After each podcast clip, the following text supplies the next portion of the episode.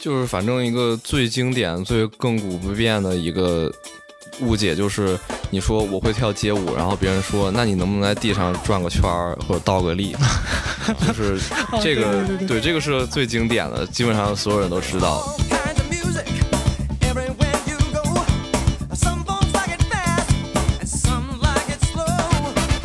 Hello，大家好，我是郭怀宇艾伦，我是一个跳了街舞八年的爱好者。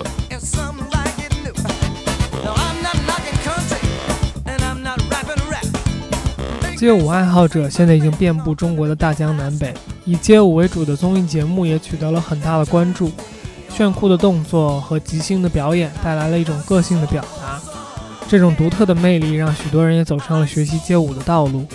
本期的嘉宾郭华宇 Allen 是一位练舞八年的 popping 舞者，曾在国内外多个比赛上取得名次。他也是 New Level Popping Battle 2021年的嘉宾。Allen 是在中国开始学习街舞的，而后去美国读书的他，在 hip hop 文化的发源地也积极参与当地的街舞活动。这些独特的经历和经验，给了 Allen 看待街舞非常独特的视角。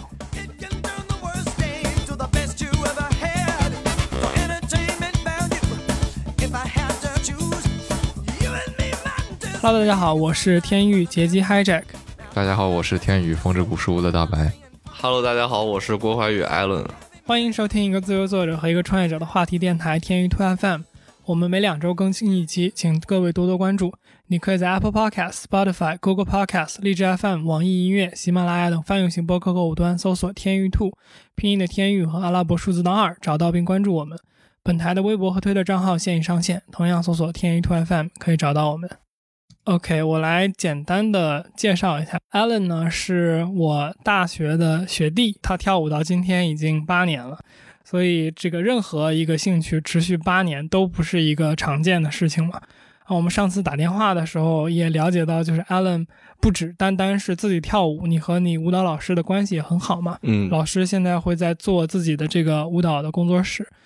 所以他办活动都会找你去帮忙出面协调之类的。那这个一方面能证明你的能力，另一方面也是就是说你不单单的只是一个爱好者，你对这个行业有也是有一定自己的这个看法和洞见的嘛。那我们今天就是我跟大白，就是作为两个百分之百的纯氪金外行，来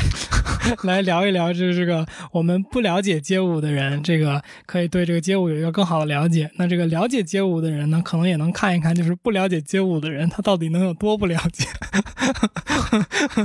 所以就是我们可以看看，就是说这个阿伦有怎样的这个有意思的事儿啊和八卦，我们也让他就是准备了一点就是故事，可以先给我们讲一讲。那我们后面可以跟这个故事引出一些具体讨论的话题。那其实，在我们看来，就是说。街舞它有一定的神秘色彩，这个圈子就是外行对这个跳舞的理解，就是哇，这个这个这我来不了，基本上嗯，就是外行外行对这个对这个圈子的一个看法，大家会觉得这个东西很酷啊。那就是说，对于我们这种一无所知的呃角色，我们会问一些就是我们对这个圈子的看法，然后得到一些你的这个验证或者是这个误解的一个就是反驳吧。行行，我就差不多有三个故事吧。然后我按时间顺序开始，就是我学跳舞刚开始学的时候，那时候在一个工作室。工一般工作室的常态就是学员他并不是每次都能来，嗯然后当时就我去上课，发现那天课只有我一个学生，然后等于说是变成了一节小课，但是小课肯定都会私教课，对，小课一般都会比较贵嘛，然后那个老师他就也没有特别上心的想教小课那种，然后他就一直自己在那儿，嗯，就是在那儿练，也不是练嘛，他就在那儿跳，然后我就跟那儿学，但是我学的又特别的奇怪，然后他就跟那儿笑我。然后我们俩就展开了一个小时的，他在那儿跳，然后我在那儿模仿，然后他在那儿笑我，然后他又开始下一个，然后我又开始学，然后他又开始笑我，嗯但我也没有觉得他在嘲笑我，我就觉得还挺好玩的。然后他也觉得挺好玩的，然后一节课也没咋说话，然后就一直跟那儿跳。嗯，然后就是去了美国以后，我是去一个街舞比赛，然后第一次认识到了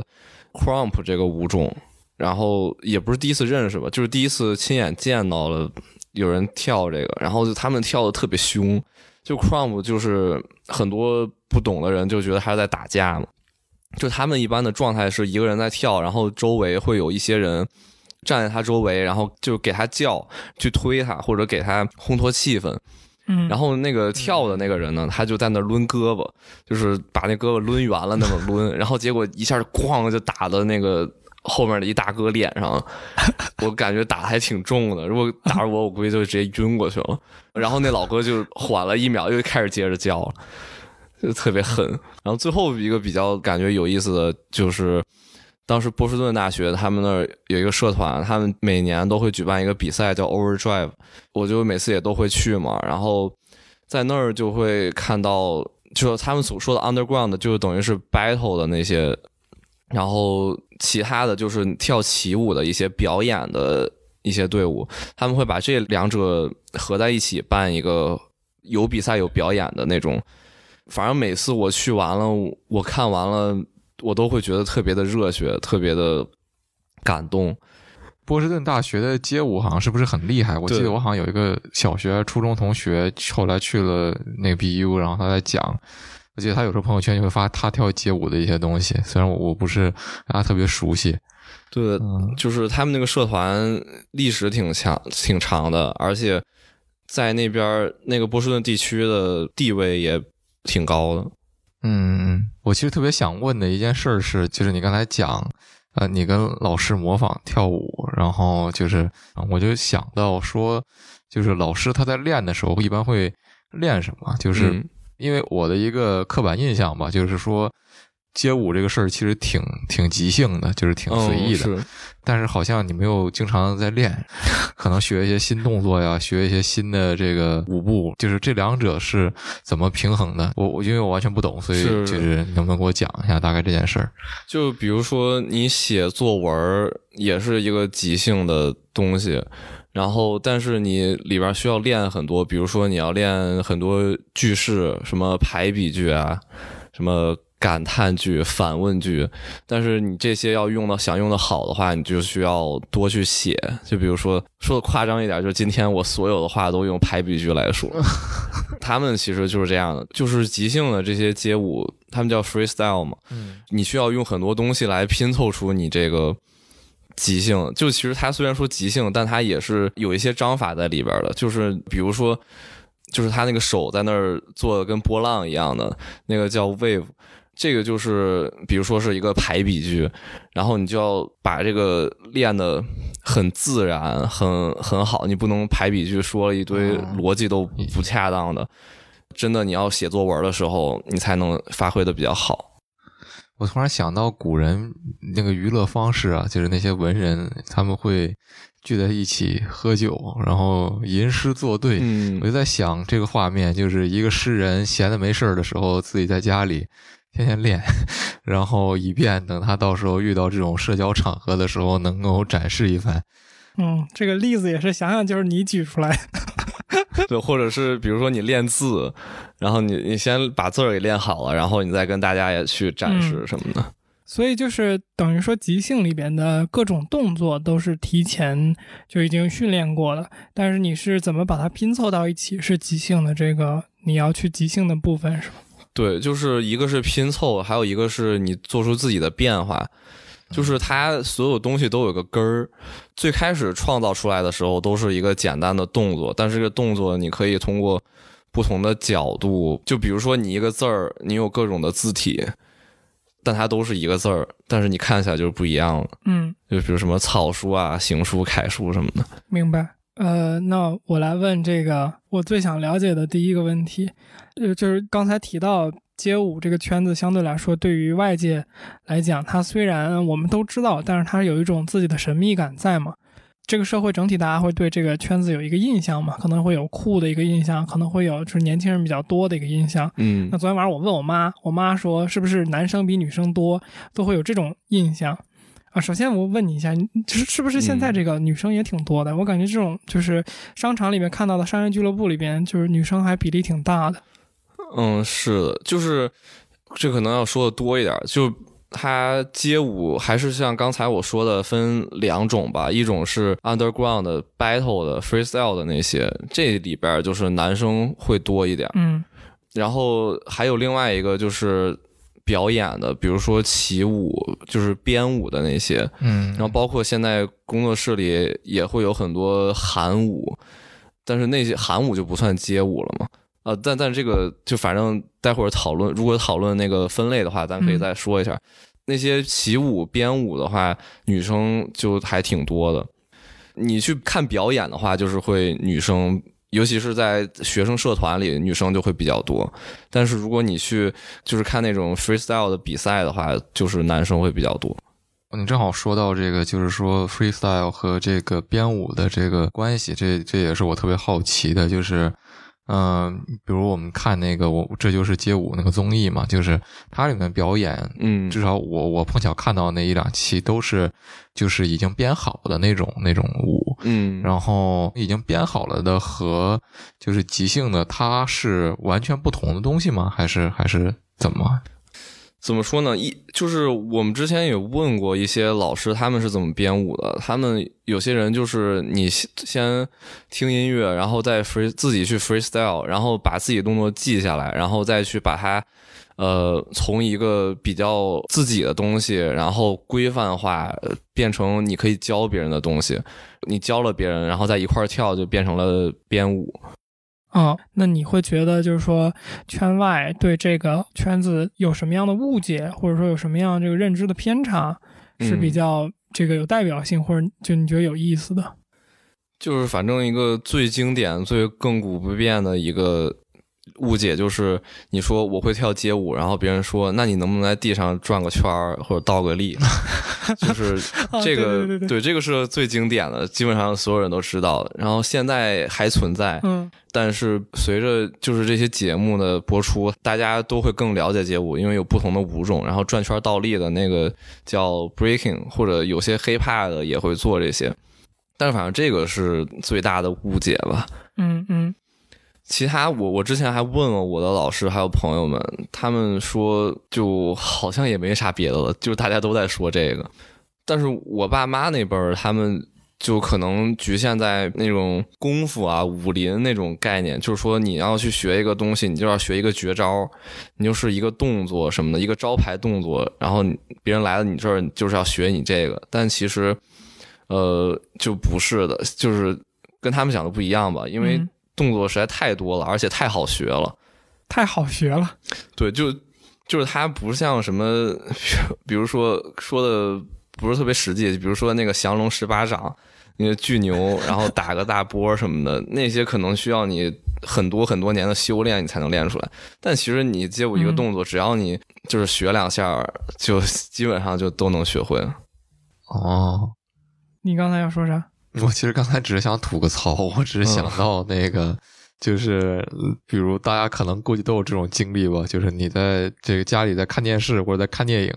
这个时候正好是你学过的某种语言，我们就假定它是英语吧，然后这个时候家人会叫你来，不看字幕看得懂吗？哦，对对对对对，嗯，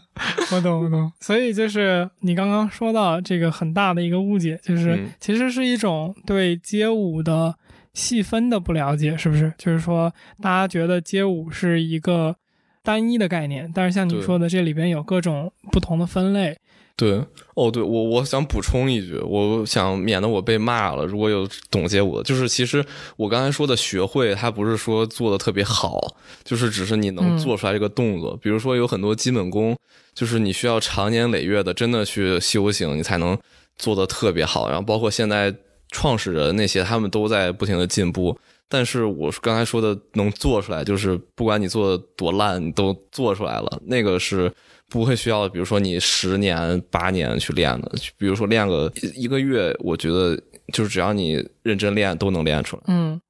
你说的创始人是说，不说创始人，呃，创始人肯定是有，就所有，比如说现在我的那些老师什么的，他跳了十年、十几年的，他们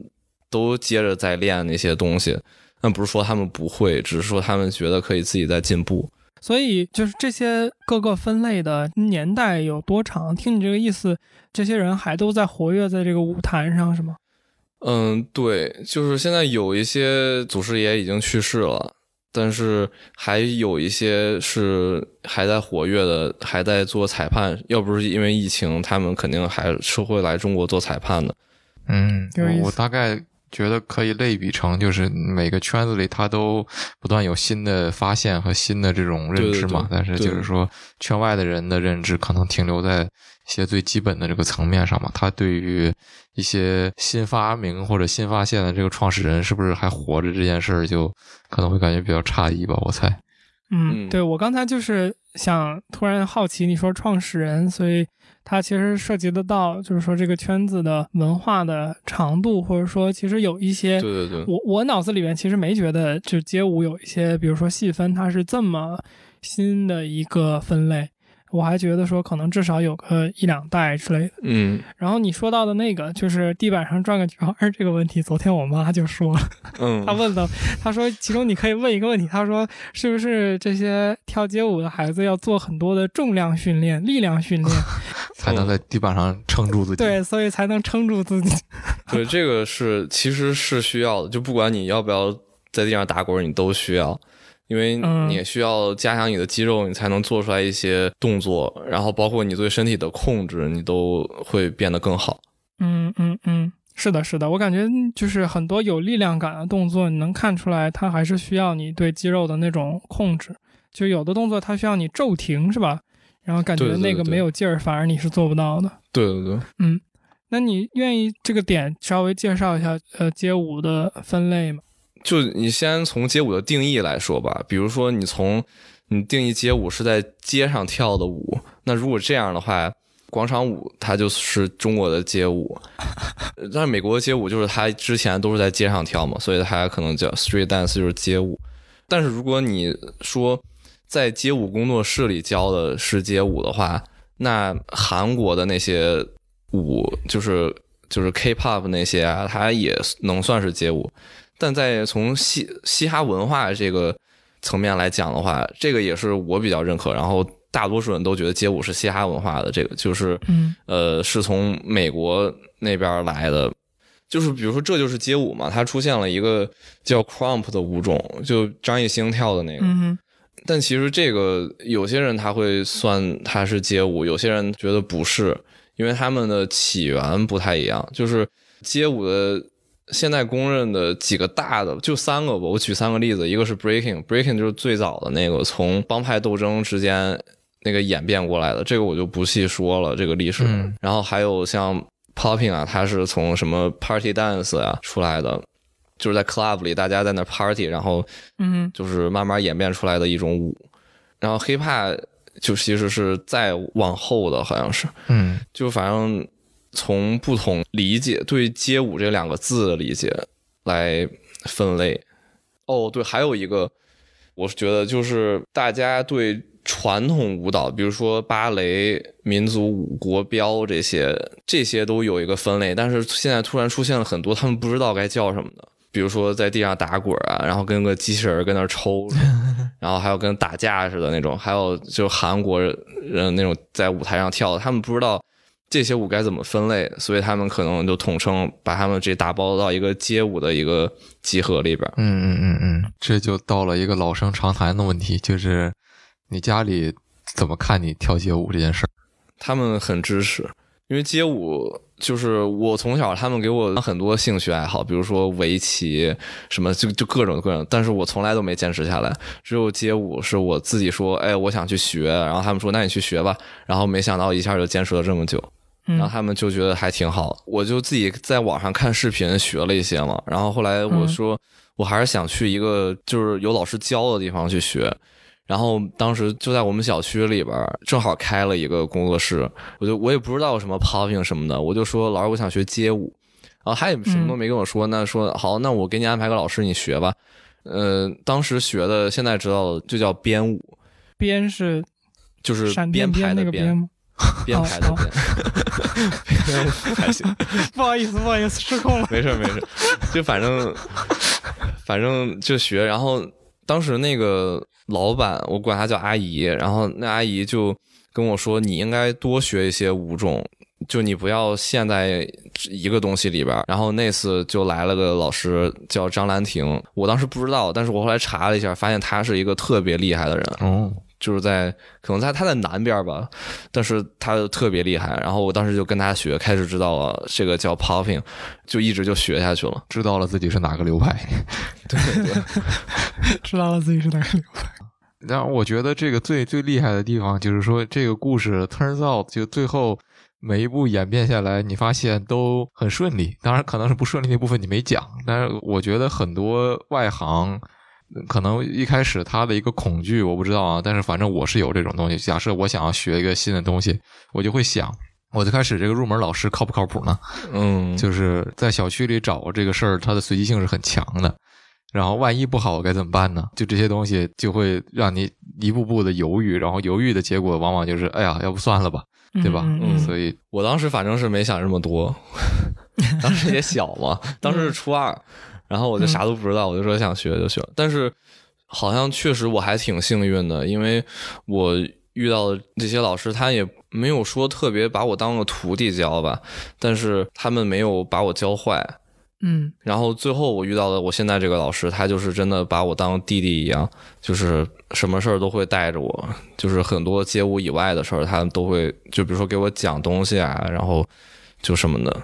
嗯很好，真的很好。我甚至现在甚至在想，是不是每个人有一个长久的爱好，原因是他正好在这门爱好里遇到了靠谱的人。我觉得可能是的，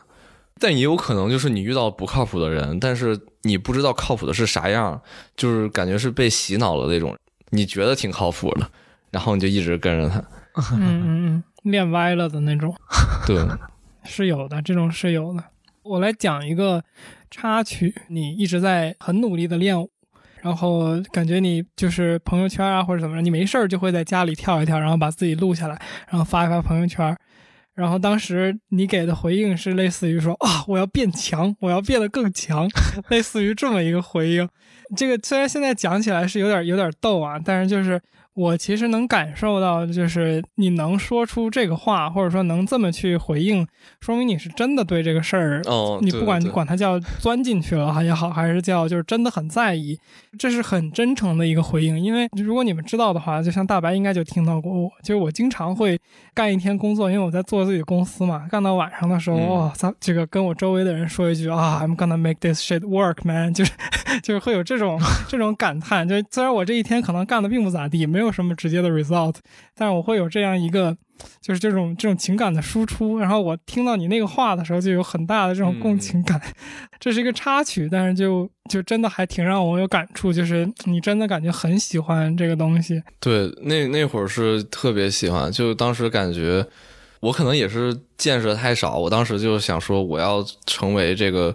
呃。就是咱们不是学 business 吗，我就是说我要成为这个 business 行业里边跳舞最牛逼的人，可以也挺狂的。嗯，后来呢？后来见的多了，发现其实我还挺菜的。OK，呃，那我可能就是这这能引出来两个问题啊，就是说，第一个就是你觉得说这个爱好保持了八年，或者说我们之前有提到的，这也是第二个问题，就是你是如何去享受这个东西的？你有没有什么类似于类比？嗯就是其实我作为一个外行，我看就是跳舞的人，我只能想象说，好像是不是你把一套动作看起来很难的东西，能把它做出来，这是一个就有点像你打音游的时候，叽叽咔嚓把这些东西都点到了的那种感觉。但我不确定，就是我只是猜测，这东西你到底是如何去享受它的快乐的？这个就是我最开始是这样，就是我当时在就是想比赛怎么才能跳得好，然后我去看比赛，我发现比赛在他们有时候跳着跳着，所有人都会给他们欢呼，就哦，然后再给个手，就手在那儿上下挥，嗯嗯然后我当时就觉得，哎，这可能是他们觉得这个人跳得好，然后我就不停的去看一个比赛，当时就看他们什么时候会叫好，然后我就反复看，反复看，然后我就发现，哦，原来是他在这个卡了一个音效，或者是做了一个很牛逼的动作，然后他们会叫好。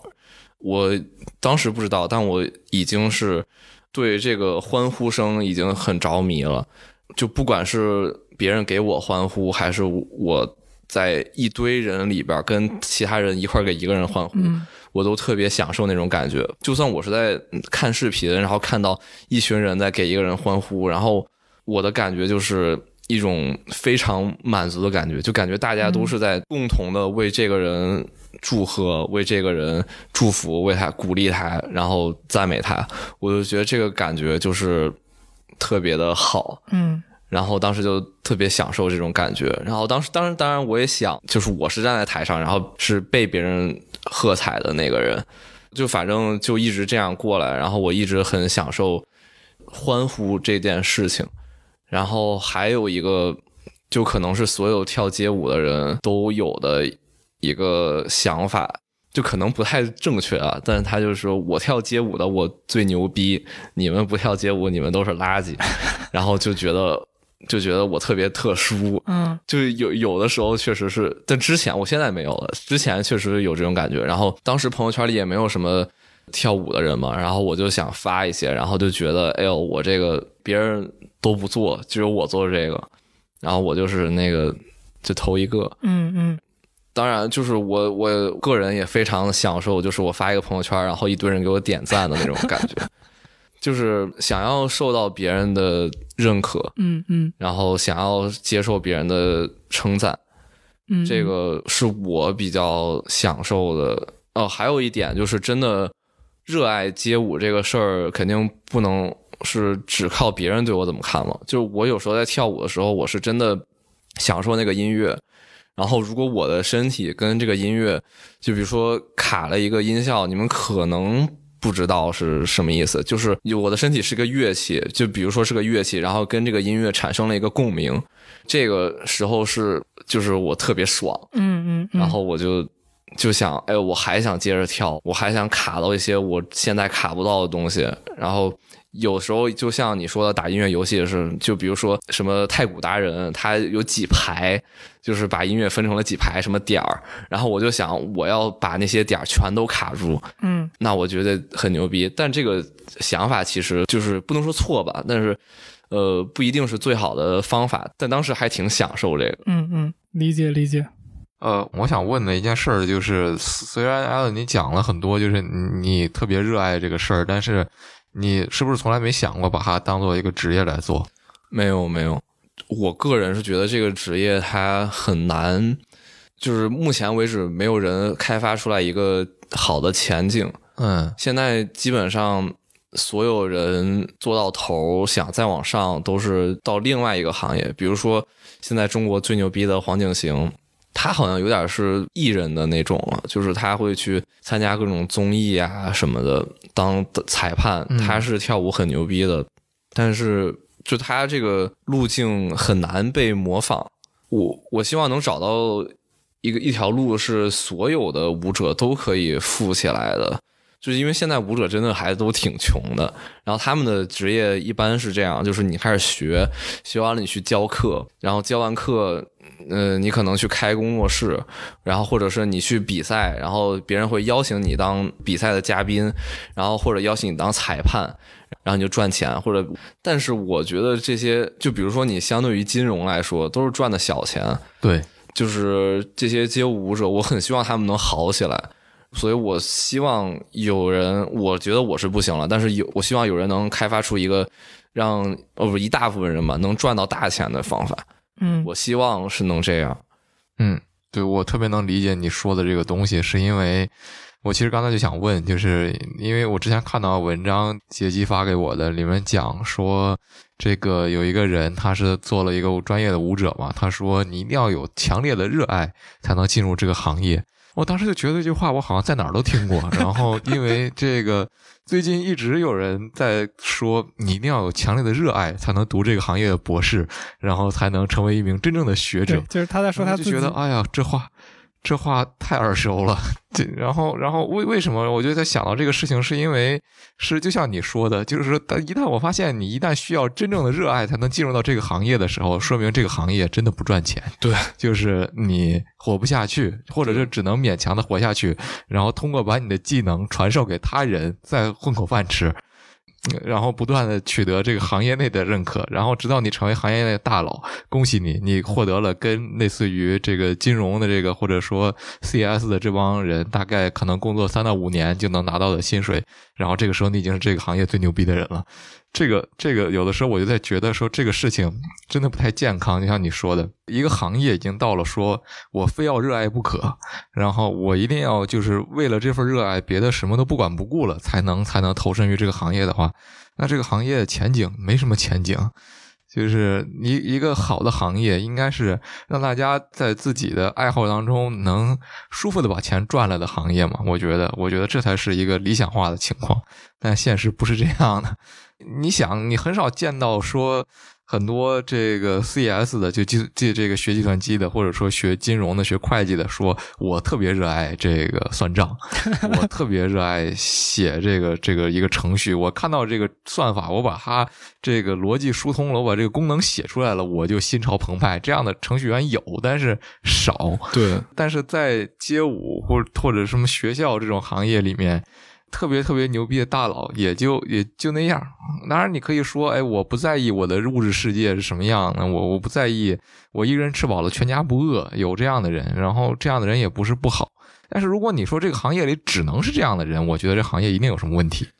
嗯，我觉得就是这个行业还没有太开发好吧。对，像你说的，没有一个就是标准模范的一个好的一个上升路径。对，而且我之前听你讲过嘛，就是像你说的，就是这个圈子里边所谓的大佬，是不是一旦出了圈子，其实也就不管从地位还是从这个真的经济水平上面，在圈外也就算不是很好的一个状态。嗯，就反正大佬他肯定还是比一般的人要好，但是你完全没有办法跟其他行业的大佬比，比如说马云，那你就真的没法比。嗯，那这马云确实也没有几个人可以比，对，确实。没有几个行业的人可能能跟马云比这个吧。确实，比如说你随便找几个什么金融公司的 CEO，跟几个街舞行业的大佬比，这样比可能不太恰当。但是如果就比他们的经济实力的话，肯定是没法比嗯的。嗯，就像我说的嘛，就是这些行业大佬，可能我估计也就挣个金融行业或者计算机行业的三五年从业者薪资的水平。嗯我之前说过一个这个事儿嘛，因为我我我学校是个公立校，嗯然后老师们的薪资水平是公开的，我就发现这个我们这个系的这些资深的老师们，我非常崇敬的人们，他们挣的钱可能跟我学计算机的同学差不多，然后我就觉得哇，是是是。他这个话题，我看现在是已经进入了一种每期都要 bring up 一下的状态了，啊，就是什么学界要呃，玩，对，什么学界要玩，什么这个，嗯就是你学这个到底有什么意义？你别问了，我也不知道，就类似于这种这种东西，每次都要被他提起来。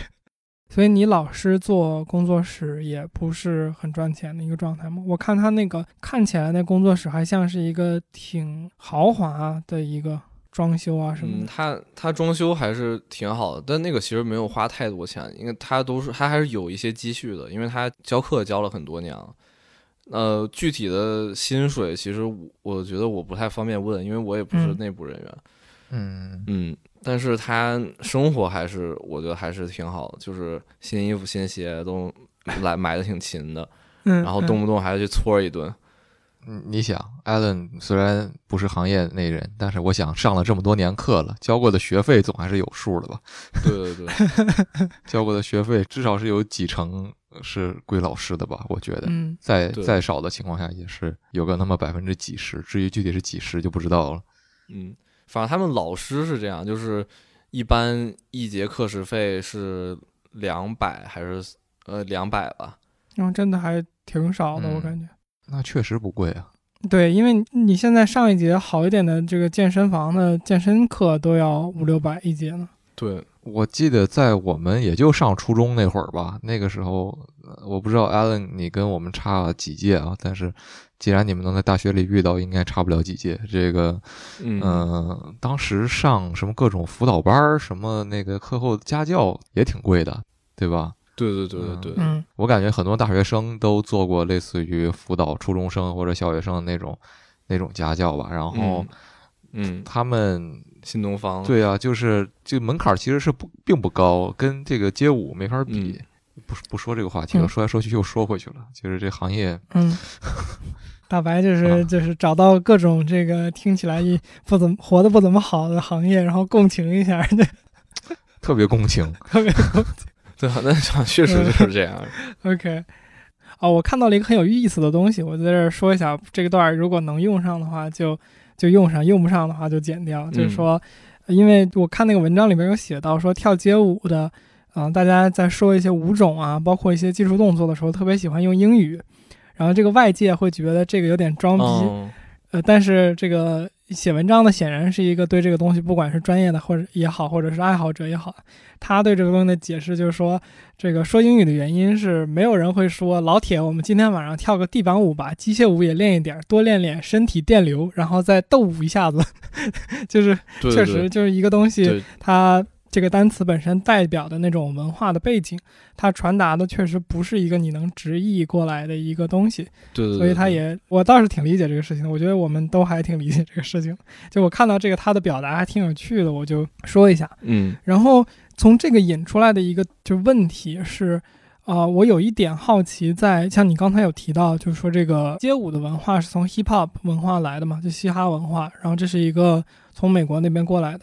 然后另外一个就是你刚刚有说到，就是你享受那种就是大家欢呼啊，然后人群在一起为一个人加油啊等等这种，你享受那个氛围，对吧？嗯呃，我我有一个小的好奇在于说，就是你看这类舞蹈的节目也好，或者说就是比如说中国有嘻哈这种类似于唱说唱的节目也好，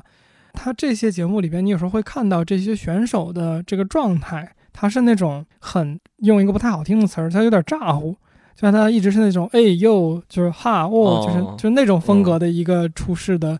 形式。你这个东西在一个节目的这种氛围里面，或者说你比如说有剪辑啊，有配乐啊，你会觉得它很正常，它是一个甚至有点酷的一个状态。但是你如果在生活中碰到这么一个人的话，你会觉得他很奇怪，或者说他至少在这个我们传统的这个亚洲社会的一个文化里边，是一个挺跳出来的这么一个人。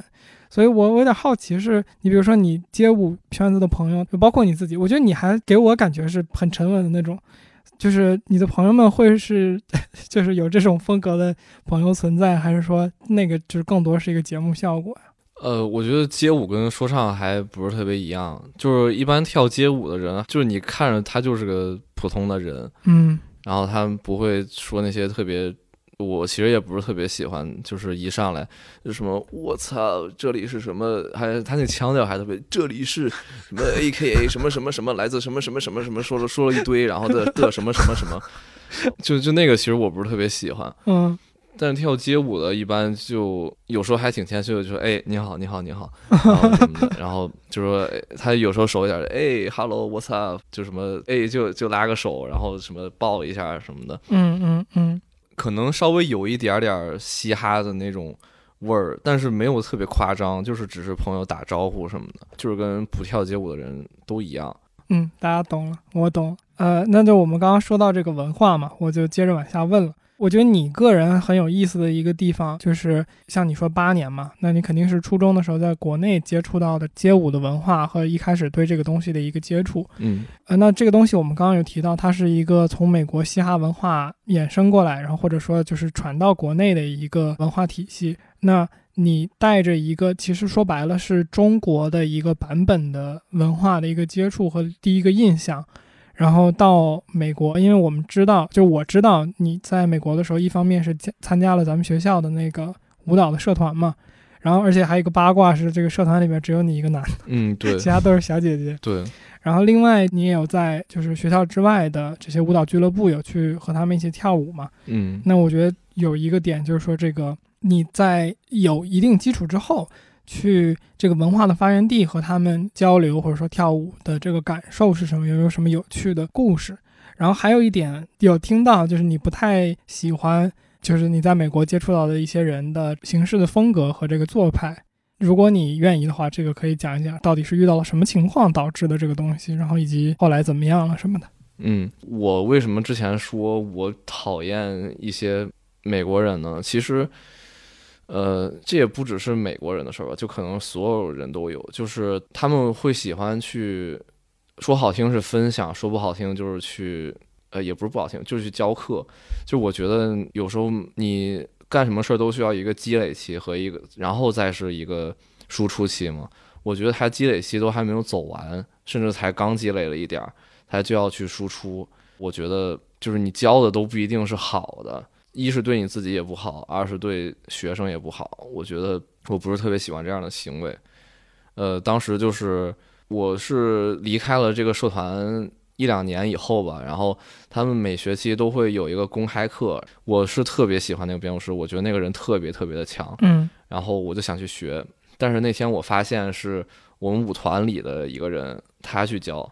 然后我就觉得来都来了就学吧。然后他当时可能是因为是找话说，是什么呢？就跟其他人说：“你们能帮我数个拍子吗？”然后我当时就震惊了，我说：“你是要教课，你连拍子都不会数吗？” 然后我就觉得，就我无法接受这个事儿，嗯，然后我就走了。哦，但那个人其实他也是还挺努力的，他会去上课呀什么的。但是我有时候就是，可能就是我的毛病，就是会因为一点小事儿被激怒，然后就、嗯就也不想控制自己了，就想干嘛干嘛。嗯嗯呃，包括现在国内，我有很多朋友也是，他们就是天天出去教课，然后说确实自己在赚钱，赚很多课时费，但我觉得，而且他们是在上大学，然后有时候他们课都不上了就去教课，我觉得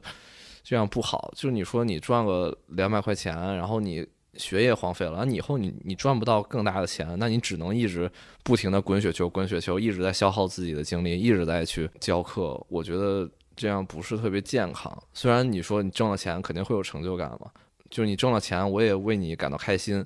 但是我希望眼光能放长远一点。对的，对的，这有点像。其实我们上次跟九七，就我们上一期嘉宾聊的时候，那个他的观点也是类似的。我引用一下，这个、嗯你自己才刚会学自行车呢，为什么教人开坦克？嗯，对对对，对对对对，原话，就是确实像艾伦刚才说的，就是因为两三百块钱，然后不上课，然后这个事儿，当然在国内大学这个这个冲突没那么明显啊，这但是在在我们这儿，我们作为留学生，在海外上一节课其实是非常贵的，一一学期，对吧？成本太高了。对吧？然后这个时候，嗯如果你你再这样做，其实就完全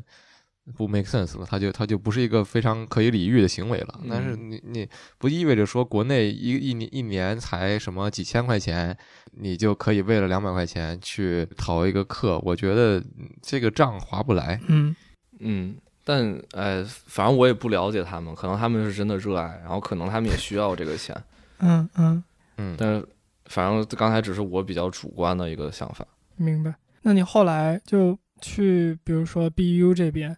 然后包括你在外面，你嗯你带着一个本身对，比如说这个舞蹈的理解，然后到发源地去和他们，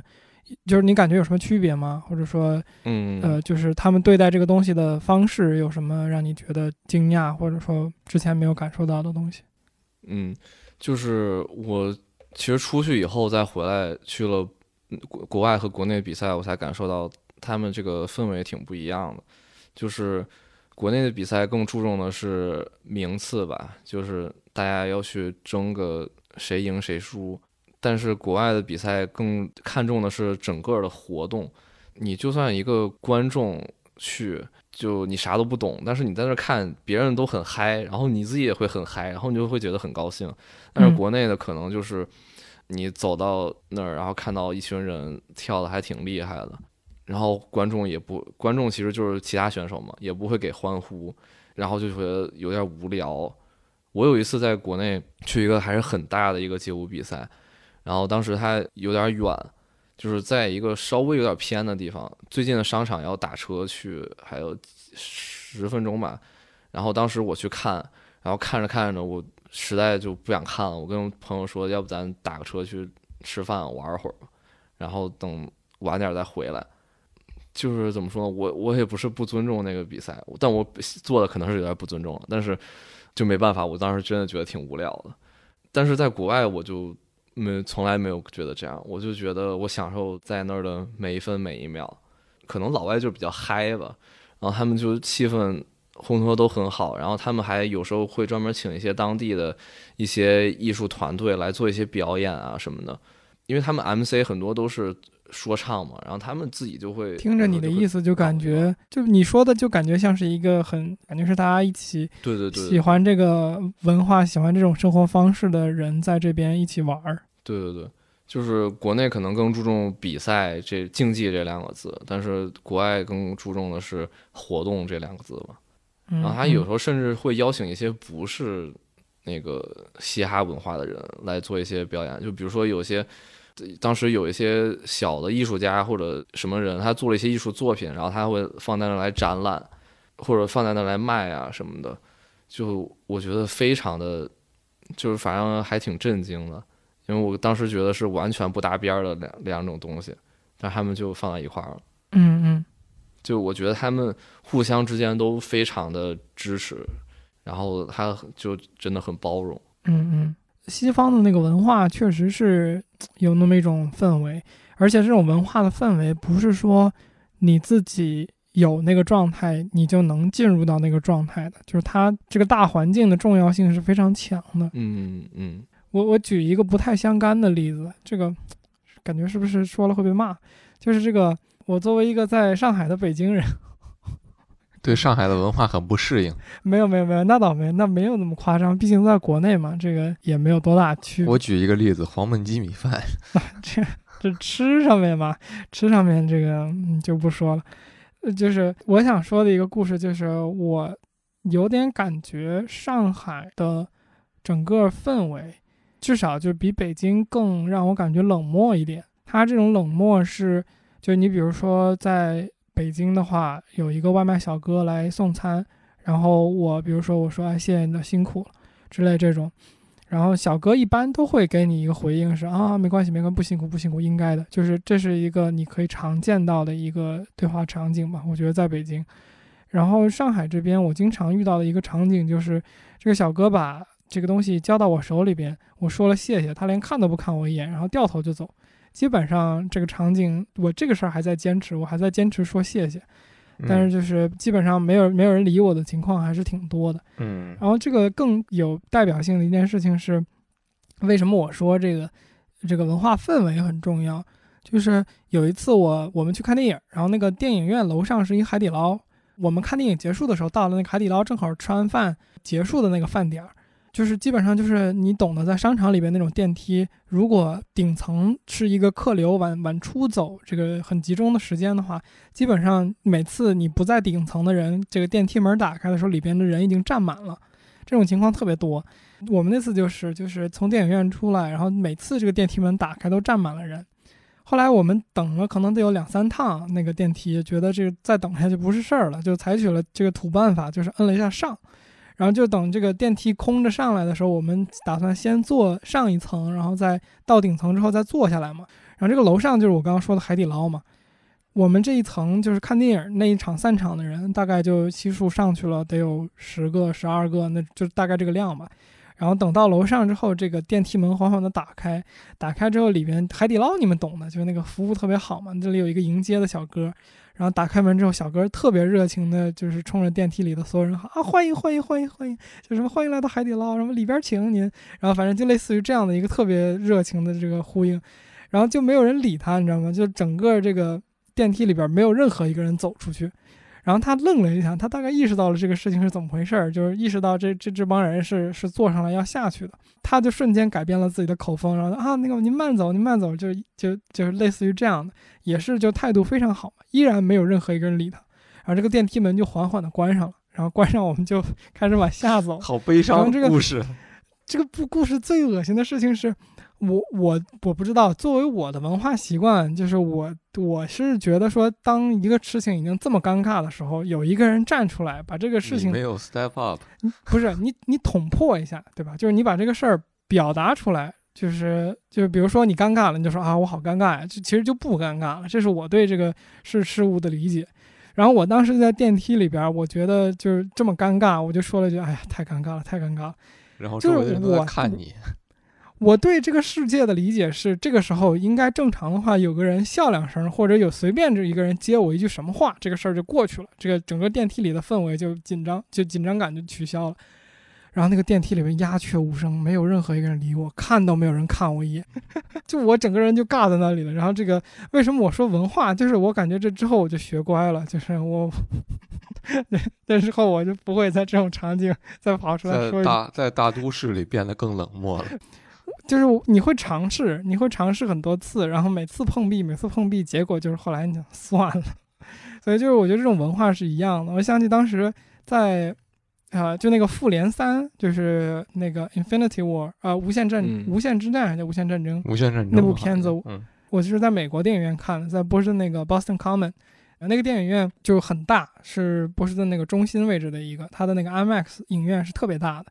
然后就像一个很很巨大的那种体育场一样那种。然后那次的氛围就是你懂的，嗯我们是几乎看的是首映那几批的场次，然后都是就是比较呃漫威迷的那种观众去的，然后大家那个氛围就是你你从来没有在电影院见过，我反正从来没有在电影院见过这种氛围。大家是从这个广告片儿开始就跟这个电影电影的屏幕上的东西呼应，然后就已经开始有人叫好鼓掌了。然后等这个电影开始之后，你们懂的那个第三部是一个非常悲伤的一部嘛，然后就整个就是各种挨揍，整个电影院里边都就是传传来各种啊哦哦 no，就是各种这种声音，而且是那种此起彼伏的。一旦出现某一个就是这个英雄或者某某一个角色，这个表现的好了一点，比如说把对方稍微打了几拳，然后记得有一个很 distinctive 的 moment 是美队在阴暗的那个角落里边突然亮出了自己的脸，嗯，然后整个那个电影院欢呼，然后就就巨大声的欢呼，那个那个氛围确实就是从来没有见过，你让我想起了在工体看球的经历。惊骂合集，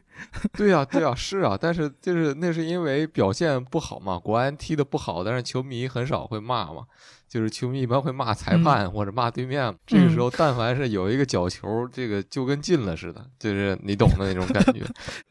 但是你说这个事儿，我也我也能感同身受，是因为那个当时我看哪年我忘了，一七一八年，反正是那个 Fate 系列的那个剧场版，嗯当时在在我那个地方点映，点映呢场次就特别少，我我好不容易抢到一张票，好像一共就点映两天吧，然后四场那种感觉。那你懂的呀，这种时候满场全都是真正的粉丝，你就能看到各种穿着 cosplay 的，然后什么的。点映嘛，没有广告，在开始之前大家都在玩那个 Fate Grand Order 那个手游，嗯然后顺便还加了各种好友，反正是一个特别就是不一样的体验吧。上期那个跟九七的那个我也在讲粉丝文化，就是你有这样一个群体跟你一起喜欢一个东西的这种感受，我觉得对于大多数人来讲都是非常好的。然后你不会特别想去主动的。破坏这个东西，但是也难免，就像艾伦刚才说的，就是比如说这个你自己还没学会就去教别人这种事情，有的时候本身不是出于恶意，我相信大多数人嗯这种时候都不是出于恶意，对但是你很难说你会对于行业带来什么样的影响。我觉得这是一个大家都需要一直就提醒自己的一个事情，就是我们做的事情到底意味着什么。嗯，我我来补充一下这个省的，这是自保的，但是也不是自保，是一个真情流露的补充。就是大白给我作证，我经常给他夸，就上海还是挺好的，我真的挺喜欢上海的，我比我来之前的想象甚至还要喜欢不少。我只是我只是吐槽一句，就是这个有时候会出现这种这种情况，我并没有对这个城市有意见。呃，然后我能想象到，如果我去跳舞的话，一开始会遇到的一个很大问题是我这个舒适区会很、嗯会很闭塞。我觉得就是，就我能想象，如果我第一天去，比如说上这个课，然后有一段舞蹈，然后要让我去，比如说学或者说模仿着跳，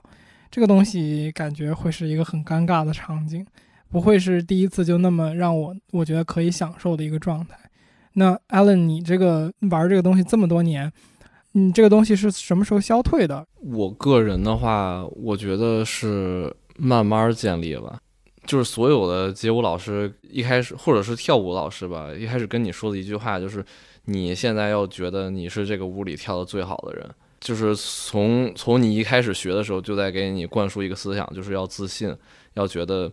你是最好的一个人。啊，当然这也有可能会培育出一些人真的觉得自己是最好的那个人，然后就觉得别人都不行。嗯但是还是小小部分吧。其实我不太记得我是什么时候真的踏出这个圈儿了，但是这些都真的需要去克服。我尤其在国外体验的是最多的，就是他们有一个活动叫 Cipher，就是一群人围圈儿，然后 DJ 在那儿放音乐，然后你就进去跳，就去那圈儿里，然后所有人都在看着你。我就特别的不敢，我到现在可能都不是特别敢去跳，尤其是一群巨牛逼的人在那里边跳，然后你觉得，而且其实 cipher 这个它也是要维持一个整体的一个气氛，你不能说一个巨牛逼的跳，然后大家都嗨了，然后你一个挺弱的人进去跳，然后大家都不知道你在干嘛，然后你对对对就是跳了吗？跳肯定就是逼着自己也得去跳，就是因为嗯你想进步的话，真的得去站到那个里边儿去。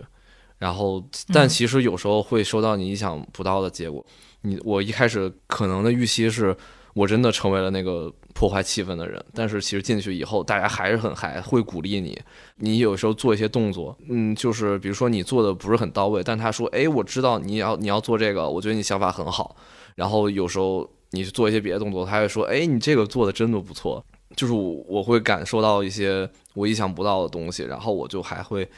还会愿意下次接着去尝试。嗯嗯嗯这个是我觉得国外一个挺好的地方。有时候国内的怎么说呢？我感觉大家都会，包括我自己之前也是，都会带着一种批判的眼光去看，都会在想这个人哪儿不如我，这个人哪儿不如我。嗯嗯然后就他都会觉得，哎，你必须要跳到一个什么水平，我才会给你一点尖叫，给你一点欢呼。但是国外的人不是，国外的人是只要抓住机会，只要你有一点点稍微跳得好的，他就会给你叫，这样你也也会更帮助你走出你的舒适圈儿。嗯嗯然后还有一点就是，我自己在录视频嘛，当我觉得有时候我跳出来的东西，我觉得哎看着还挺不错的，我就会更有自信，然后更愿意去展示自己，因为我知道我能跳出来这个东西了，我就出去也不会丢人了，愿意接着往前走。嗯，好像今天早上看你朋友圈讲这个，你帮你老师这个组织一个比赛的事儿，就那哦个，那那个比赛不是我老师，哦那个是我们自己总之吧，就是嗯这个什么这个好像有你自己的啊，我我是不就是错过了重点也就我们我是主办之一，哦。就是哦那那那我就更想问了，就是因为你讲到这个原创，然后学学生嗯尝试着去做一些原创的东西，在这里面怎么呃学生会完成一个，就是说从爱好者到知道我我可以做成专业的，他怎么知道我还可以做这些？什么时候他他可以从他什么时候他可以意识到说自己有不同的可能，然后他可以从这当中得到些什么经验？我觉得是，就是当你提供给他一个机会，就是他真的热爱这个东西，想为这个呃圈子或者这个文化做一些贡献的时候，只要你提供他这个机会，他就会想去抓住。原创这个东西，fall back 一下那个舒适区，就是不仅是高中生的舒适区，更是这个比赛的舒适区。因为之前比赛其实你不去要求原创的话，大家一上来咔咔咔扒几个现成的舞，就之前出现过一个情况，就是一个下午一首歌你听过十遍，所有人跳的都是一个同一个编舞，然后但是那时候就队伍很多，然后所以收入也十遍也不算太多，是吧？就是就是当时的队伍很多嘛，就是因为你只要你跳一个舞你就能来，所以报名的人就很多，观众也稍微比较多吧。但当时反正这个比赛一直是亏钱，当时就没亏那么多。但这次原创以后，很明显比赛就就选手就变少了。就亏的更多了。对对对，而且这次又场地升级什么的，反正就亏的很多。但是这些都无所谓，主要是我们觉得，相比于邀请一些，就是不对队伍做一些要求，然后出现了那种一首歌放十次的，但是队伍多，相比于那种，我们还是觉得可以愿意走出舒适区，然后少一点就少一点队伍，但是还是想让他们做原创。OK，我我问一个 closing question，特别 random。嗯，呃，Michael Jackson 跳的算街舞吗？呃，他是很他有自己的风格，然后他也学过就是就是他的舞里边有 popping，还有 locking，就是你可以说他是结合了街舞吧，我觉得。嗯嗯但是现在很多跳街舞的人是因为看了他才跳街舞的，嗯，我也是看到了这个有一个这个说法，所以我嗯，而且现在街舞里很多节目啊或者舞蹈的编排都是在致敬 Michael，然后他们有的时候穿的跟他一样，跳的跟他一样，那我觉得这可能就是，呃，他就算街舞吧。嗯但其实我也没有什么权威，所以我说了也不算。嗯，理 解理解。我我们俩聊天的时候，经常会觉得有这个问题，就是我们俩聊着聊着就，哎呀，其实我也不是特别明白，他但是我就这么一说，哎呀，然后反正没有，我们俩主要也是经常有这种，就是其实这事儿我挺确定的，但是我不好说这个话，因为我不是权威。嗯 感谢收听一个自由作者和一个创业者的话题电台天娱兔 FM，我们每两周更新一期，请各位多多关注。你可以在 Apple Podcast、Spotify、Google Podcast、荔枝 FM、网易云音乐、喜马拉雅等泛用型播客客户端搜索“天娱兔”，拼音的天娱和阿拉伯数字的兔，呃二二二，找到并关注我们。本台的微博和推特账号现已上线，同样搜索“天娱突然 FM” 可以找到我们。然后麻烦大家点个关注，点个订阅，有能点赞的平台点一下赞，这个还是很重要。你这个，你这个这也能翻车？你这个这业务太不熟练了，你行不行啊？这都他妈十三期、十四期了，这还能念翻车？讲真，我没念错。行吧，行吧。啊，是是我们要说个 拜拜，拜拜。拜拜拜拜拜。